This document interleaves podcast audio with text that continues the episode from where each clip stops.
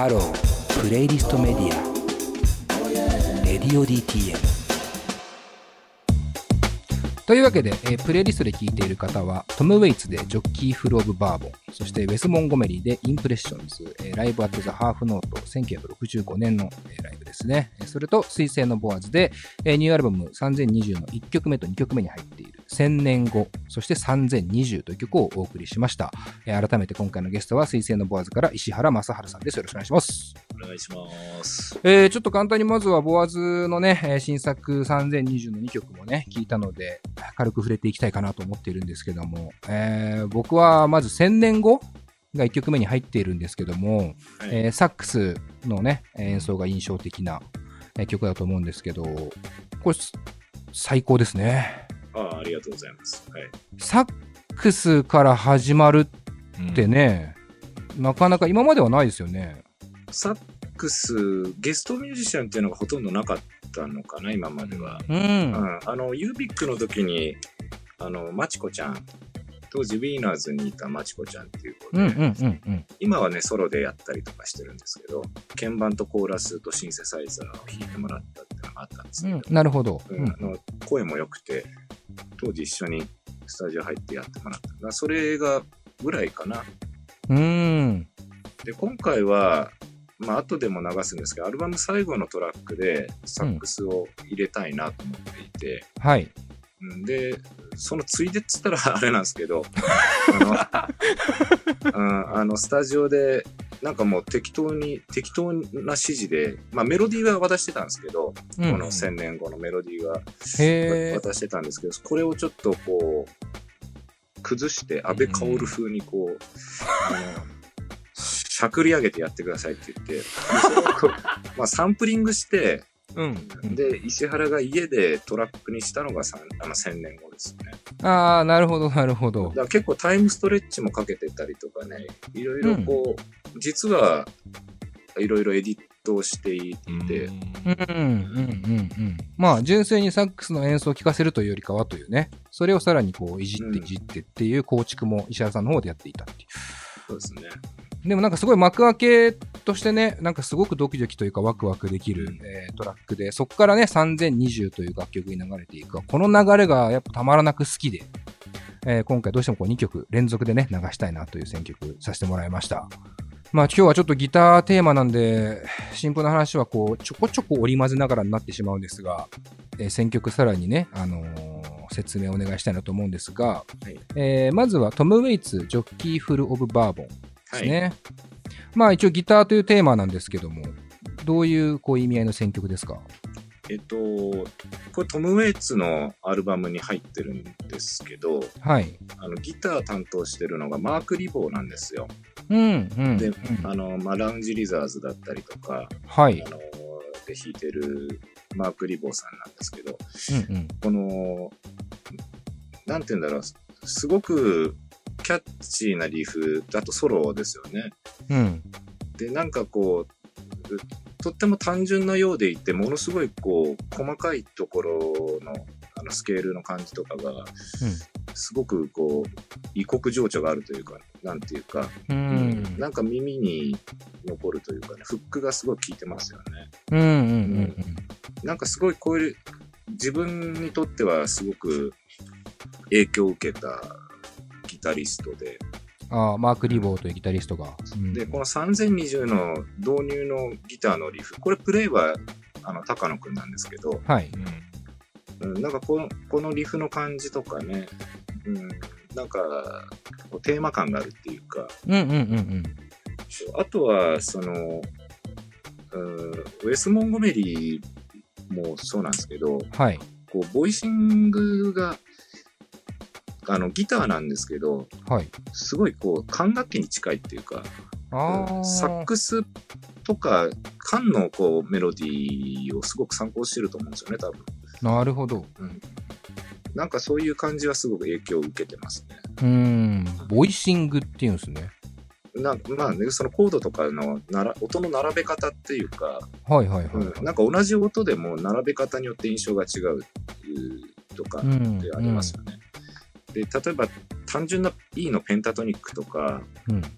だったとしても、なんか並べ方でいろんな、こう、感じにできるっていうか。うんうんうんうんうんうん。まあそのあたりがウェス・モンゴメリうん。ーなり、マーク・リボーなりっていうところからの影響というか、そうですね。だ自分がギターでメロディーを弾くときは、やっぱり、すごく意識してます。うーん。じゃあ結構長い間聴いてるアーティストたちでもあるんそうですかね。ですね。うん。これは特に、あの、このジョッキー・フロブ・バーボンとかは、トム・ウェイツの初期の映画作品とかでも使われてたりとかしてて、うん。うん。やっぱり10代の頃トム・ウェイツに狂ってたんですよね。10代でトム・ウェイツってなかなか渋いっすけどね。トム・ウェイツがかもうかっこまあ今でもものすごく大好きなんですけど、うーん。なんかちょっと、石原さん見てると、好きなのはすごくわかりますよね。トム・ウェイツが好きだっていう感覚っていうかね。まあ、すごいわかる。まあ、このジョッキー・フローバーボンとかもね、あの、歌詞とか和訳見るとまた、なんかこう、聞こえ方というかね、何言ってるかわかるからすごくいいのかなと思うんですけども、めちゃめちゃね、あの、かっこいい歌詞というか、あの、最高の言葉なので、その辺もよかったら皆さんね、見てみてほしいかなと思います。で、えーまあ、ここからまあ本題という感じでもあるんですけども、今日は、えーデジタル時代だからこそ考えるギターという楽器、ね、えーというテーマなんですけども、まあ、言ったらこう今ってデジタル、まあ、ボカロとかもね、えー出てきてますけど、デジタルの時代、まあ、ヒップホップの勢いなんかもすごいなと思うんですけども、まあ、こう音楽を取り巻く環境結構変化していくという中で、改めてね、ギターという楽器、なんか石原さん、こう、捉え方変わったりとか、まあ、どう捉えようかなみたいな感覚とかっていうのは、こう、今の時代だからこそ変わったりはしますか？えーっと、あんま変わんないっちゃ変わんないですけど、うん。僕が、あの、水星のバーズを始めたのが2007年なんですけど、うん。2010年以降ぐらいって、あんまギターっていう楽器がかっこよくななかったっていうか、うん。うん、あんまかっこいい、世の中的にかギターでかっこいい、よくおしゃれっていうか最先端に聴かせるのって、なんか難しい気がし,、うんしてたんですよ、ずっと。はい。なんか、あのーまあ世の中のね、まあ、ことをすごく気にしちゃうんですよね。うん。あんま超然としてらんないっていうかね。うんうんうん俺は俺っていうふうにこう開き直りきれない弱さが私にはあるというか。えー、なんか意外ですけどね。なんかね、で、自分が水星のバーズを始めた頃っていうのは、うん。あの、いわゆるギターらしいギターっていうのはそこそこでいいなっていうか、うんうん。どっちかっていうとドラムとベースがかっこいい方がかっこいいなっていうふうに思っていて、うんうん。でなんかブレイクビーツとか、やっぱりそういう、あのダブステップとかね、あうん。なんかそういうギターがあんまり登場するこう余地があんまないような気もしてて、うん。で、ただなんか最近、ここ本当に3、4年ぐらいだと思うんですけど、はい。なんかまたギターがかっこよくなれる余地が生まれてきた気がしていて、ほうほうほう。うん、それはなんかさっき言ってた、そのデジタル時代だっていうふうに言います、言ってるけど、でも例えば、あの、ローファイヒップホップとかもめちゃくちゃ流行ってるじゃないですか。そうですね。うん。ね、あれってあのロ、ローランドの404とか、ああいうものすごいチープなサンプラーで作るんですよね。うん。で、なんか多分その流れだと思うんですけど、なんかじ、うん自分の手元にあるものでどれだけかっこいいものを作れるかっていう、そのなんか、のが。うん、なんか最近の、最近っつったらあれですけど、ちょっとネオソウルって言われるような人たちとかね、はい。あの、フレンチキウイジュースとか、うんうんうん。なんか、かっこいい人は増えてきてる気がしますよね、ギターで。うんうんうん。まあその、さっき言ってたまあ10年、20年とかっていう前の、いわゆるギターに対する、まあ例えばこうバンドでギタージャーンって弾く、そのかっこよさともまた、ちょっとこう側面の違うかっこよさみたいなのが、こうある種再解釈じゃないけど、まあデジタルを経た上で、今またちょっとこう、再燃してるかもぐらいのこう予感って感じなんですかね。うん、そうですね。あとは自分の制作環境変わってきてるので、うん。うん、やっぱ、やっぱ PC とかサンプラーをが結構割合として大きくなってきてるんで、自分がギターで弾いたものをサンプリングして使うとか、うんうん。なんか、そうですね。なんかいろいろ面白いことができそうだなと思ってますけど。なるほど、なるほど。ちなみに、えー今、一個ね、すごい、こう、質問としてあるのが、石原さんにとってギターって一言で言うと何ですかっていう質問もありまして、はあ、ギター一言で言うと何ですか？ギターを一言で言うと？ギターを一言で言うとギターでしょうね。そうだけどね。死んだ木とかって言いますよね。あのカウカウト小判をへえ、死んだ木って言うんだ。うん。死んだ木って言ったらしいですよ。よくわかんないですけどね。よくわかんないんだ。ギターは何かって言ったらギターでしょうね。ですよね。うん。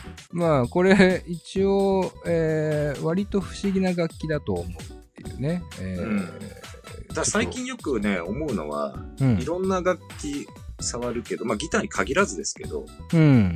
なんか例えばピアノとかって装置化されてるじゃないですか。うんうんうんうん。うんあの、からくりになっているというかね。はいはい。で、例えば、その、あの、缶とかは筒ですよね。で、まあ、うんその、ギターってその音源に直接触れるっていう弦に、なるほど。弦に直接に肉体が触れてるので、うん。実際に触ることでいろんなことができるっていうか、うんうんうんうんうん。結構に肉体と直結してる感覚があるんですかねなんかこう。そうね、おその、それはあるかもしれないですね。音を出す糸を直接触ってやるわけだから、うんうんうんなんかそそういうことは思いますね。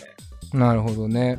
まあギターもね、たくさん種類があったりとか、もう扱い方人によって全くね、違うものもね、たくさんあるので、まあ、今、石田さんが言ったように、じゃあそれをこうサンプリングして、さらにこう、なんかこう編集をしてっていうこともね、やっていくともう、さらに楽器の可能性っていう意味では、まあ無限ちゃ無限という感じもあるんですけども、こういろんなこうギターがある中で、石原さんは、こう、選ぶ上でなんかこだわりとかあるんですか？ギターを。ギターを選ぶこだわりですか、うん。ああ。選ぶっていうか、まあ、うーん、ずっとストラトキャスターなんですよね。ああ、うん。で、ストラトっていうのは、割と何でもできるギターで、完成されてるんですよね、ストラトってね。うーん。でストラト弾きは分かりますよ、見て。あ、この人ストラト弾きだなって。あ、そうなんですね。それは何？すごいどういうところを見てわかるんですか？すごいボリュームペ、ボリュームポッド触る、触る人とかね。あすごいボリューム触るとか、うんいますね、いますね。私なんですけど、私もすごいボリューム触るんですよ ね。そうはいはいはいはい。うん、とかね、あーまあそういうの方と、かね。ああ、はいはいはい。あそういうの見ると、こう、なんとなくストラト弾きだなっていうのもわかるんだ。人によってギターがわかるっていうのもあるんですね、ちょっと。うん、そうそう。あとなんか手首の角度っていうか、うん。うん。なんか、かわかります、なんとなく。へえ、うんそれは石原さんは今でもじゃあストラトをずっと使い続けてるって感じですか？ずっとストラトっすね。あの、あありますよ、他のギターも。うん。ヘリキャスも持ってるし。うん、うん。あの一時グレッチ、あの、グレッチ好きで、グレッチも。もあるんですけど、へえ、全然イメージないけど、グレッチを持ってる石原さんって。グレッチはね、羽織るんですよ、すごい。うん、うん、うん。ファズが踏めないんですよね。ファズ踏めないから、ちょっといい感じの音楽をやるときだけ。あ、なるほどね。いい感じの音楽。いい感じの音楽を弾くときだけグレッチ弾いてるんですけど。まあでもそれもだからね、スストラトで出てきちゃうから、うんうんストラトは便利ですよ、すごいうん。。なるほど。かなり汎用性が高い感じなんだ。じゃあ、ストラトっていなイメージで。あとね、なんかね、あの、どっちかっていうと、うん。あの、ギブソンとかよりスフェンダーの方が好きで、うん。うん、なんか、あの、すごい職人がぐーぐーっと眉間にしわせて作ってるっていうよりは、なんかアメリカの大量生産の工場でおばちゃんがこうネジでブーって 組み立ててるのにすごいいい音するみたいな方がなんかすごいいいでしょ。ここがいい。ガリガリガリガリガリそれの方が、うんそれでもいい音しちゃうというかね、いい音する感じがね。そう、なんか昔ね、あの、僕今使ってるのは USA なんですよ。はいはい。で結構いいストラト使ってるんですけど、うんうんうん。あの、それをね、結構、本当加山雄三さんの坊やとかやってたようなギターテックのおじさんが一人いて、はい。いっぺん見せたことあるんですけど、うん。こんなちゃんと作っちゃダメだよって言ってました。もっと、もっと隙間開けて作んないとならないよって言って。そうなんだと思っなるほど。そういうのもあるんだ。て。いやわかんないですよ。うんまあ、その人ね、個人の感覚かもしれないけど。そうそう。ああとね、家、家でね、結構弾いてるの、ベイビーテイラーっていうミニギターがあるんですよ。あ。はいはい、これはい。アコースティックギターなんですけど、うん。ベイビーテイラーはね、ボディとネックがね、表からビスで止めてあるんですよ。おえー。それはね、すごい気に入って弾いてますよ、よく家で。もう、それはビスがもうじゃあ見えてるっていう状態？でも表から指板に、指板に2つこうビスが並んでる。へえ、あんまり見たことないっすね。ベイビーテイラーね、おすすめですよ。へえ。なんかこう、一応ね、僕とディレクターの金子に関しては、まあ中学高校とか、ちょっとバンドやったりとかしてて、まあギター触れたこともあるし、まあ今、今でもギター弾くことはあるはあるんですけど、まあスタッフの岩橋くん、えっ、とまあ今、リモート上にいるんですけど、またちょっとね、疑問、質問があるようで、はい。今いろいろこうギター持ってらっしゃるって話もしたと思うんですけど、2本目を買うタイミングと理由がわからない。あ、ギターの？うん。これちょっと岩橋がちょっと詳しく質問をお願いしてもいいですか、ああ、でも本当その通りで、その、一本あって、なんでまたもう一本買うんだろう。それはね、お答えしますと、1本目がぶっ壊れた時ですよ。私で言うと、あの、中学校2年生ぐらいの時からずっと使ってるストラトが1本あったんですよ。はいはい。スクワイヤーのね。うん、スクワイヤうんで、それをね、音がすごい良くて、82年製のジャパンなんですけど、ー。うんうん。で、それが、セカンドのツアー中にね、ぶっ壊れたんですよ。うんあの、当時ね、ギターを頭突きしまくるっていう。やってますね。今でもやってるじゃないですか。それでボディが割れたんですよね。頭突きでそれを、それを修理してる間、弾くギターがなかったんで、うん、スストラトがなくなっちゃったから、で、それで2本目買ったんですよ。それ2本目何買ったんですかちなみに？2本目ストラトですよ。ストラトなので。それ修理行くとき、頭突きしたら割れちゃいましたって言うんですか？だから恥ずかしいから、あの、トリプルファイヤーの山本ってあの後輩なんで、あいあいつに渡して、うんあんまりよそ様に言えないなと思って。まずいないでしょうからね。そうそうそうそう。ギター頭突きしてましたね。本当にしてましたね。なんかね、何かを勘違いしてたのかもしれないですね。今でもやってんじゃないですかいや、今はやってない、やってない。あ、そうなんだ。今は全くやってないです、そんなことは。なんか、それがなんか成長となんだかよくわかんないですけど。どうかしてたんでしょうね。まあまあね、そういうね、要はぶっこれたタイミングで買うっていうね。うん。でも、種類の違うもので言ったらどうですか？その、まあさっき言った、じゃあ、アコギのミニギターがあったりとか、はいはい。まあグレッチを買ったりとかっていうのは、こううん動機としてはどういうところがあったんですか、あでもまあ、明確に音が違うんで、うん、うん。あのーグレッチは、でもグレッチはどいつぐらい、二十歳ぐらいの時に、なんか、うん、買ったんですよね。うん。うん。うん。うん。うん。うん。今、ちなみに全部で何本ぐらいあるんですか、ギター。いや、どうだろう。えっとね、うーん、ちょっと数えましょうか。分かってないんですか、自分で。うんちょっとかん、あの、エレキギターで言うと、ストラト2本でしょ、うんうんストラト2本にグレッチ1本。で、テレがあるけど、ほとんど触ってなくて。うん。あとは、あの、スチールギター私好きなんですよ。はい、スチールギターで。膝に乗っけてこう、うん。弾くやつ。スライドのボトルネックみたいな感じ。あ、そうそうそう、ボトルネック。そうですね。うん。あの人、ベン・ハーパーとか、うん、うん。わかります、うん、ベン・ハーパーがやってるようなやつ。あれが2本あって、うん。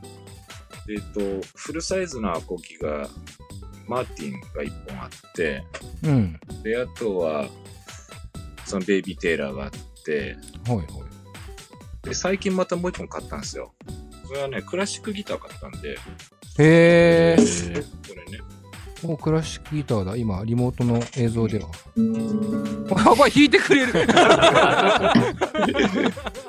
かにそれもできるな。弾いてもらっちゃう。